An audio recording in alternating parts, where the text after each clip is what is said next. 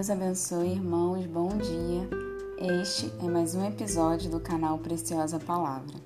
E a reflexão de hoje, ela está em Provérbios, capítulo 12, versículo 25, e diz assim: O coração ansioso deprime o ser humano, mas uma palavra de encorajamento o anima. A ansiedade é um dos grandes males que a gente tem vivido agora né, na nossa época. E principalmente assim as crianças, essa nova geração, elas já estão muito ansiosas. Elas não sabem esperar, elas ficam nervosas e elas não conseguem ficar ociosas nem um tempo. Tem que estar sempre fazendo alguma atividade, porque senão elas ficam ansiosas, elas não conseguem esperar. Assim como eles, nós adultos também sofremos muito em razão da ansiedade. Teve uma vez que eu vi uma palestra de uma, se eu não me engano, era psicanalista falando, né, que existem dois tipos de, de pessoas, né? É, uma que é ansioso, ele vive muito pensando no futuro. E o depressivo, ele fica pensando no passado. E existe né, a terceira pessoa, que é a pessoa que consegue ficar no meio termo, nem pensa muito no futuro e nem no passado. E ela estava falando que tanto um quanto o outro não consegue viver o presente, porque um fica preso a um tempo futuro, que não sabe quando que vai chegar, aquele objeto da ansiedade dela, e o passado que você não consegue mudar. E esse provérbio, ele fala que o coração ansioso deprime o ser humano.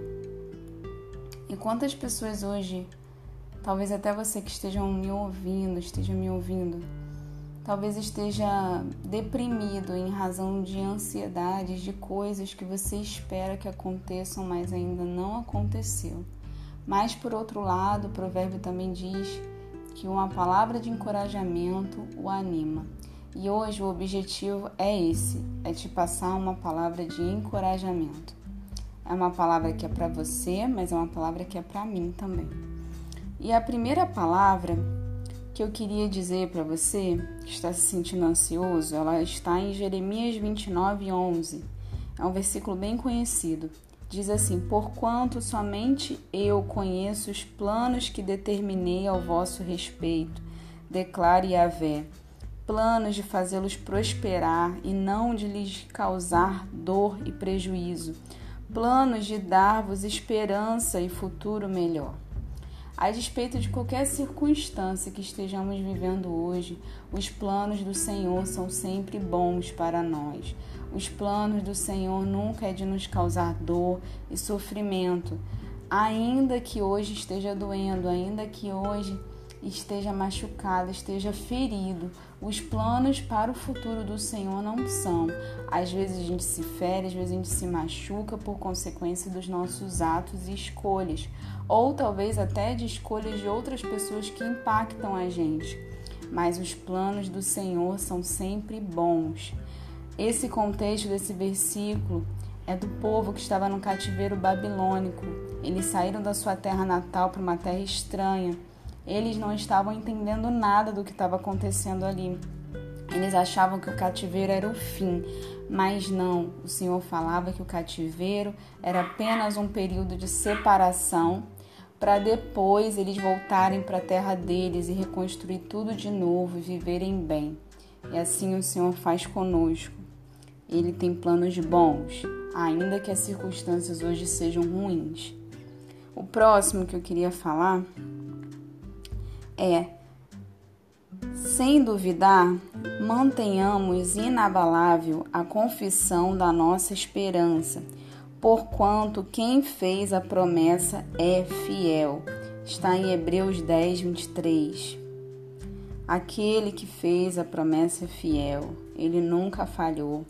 Em toda a Bíblia, tudo que ele prometeu foi cumprido, exceto quando alguma pessoa não obedeceu, não fez a parte dele no acordo, mas ainda assim ele é fiel porque ele não pode negar-se a si mesmo. Mantenha-se apegado a isso. As circunstâncias às vezes podem ser terríveis. Eu me lembrei de Sara. Sara, quando Abraão recebeu a promessa de um filho, Sara era apenas estéril. Mas quando chegou perto da promessa se cumprir, além de Sara ser estéril, a Sara se tornou idosa. Então a situação só piorou. Um útero que não funcionava agora se tornou velho demais para receber um bebê. Mas, a despeito do que era impossível e ficou mais difícil ainda, o Senhor pôde conceder a Sara um filho. Isso não foi impedimento.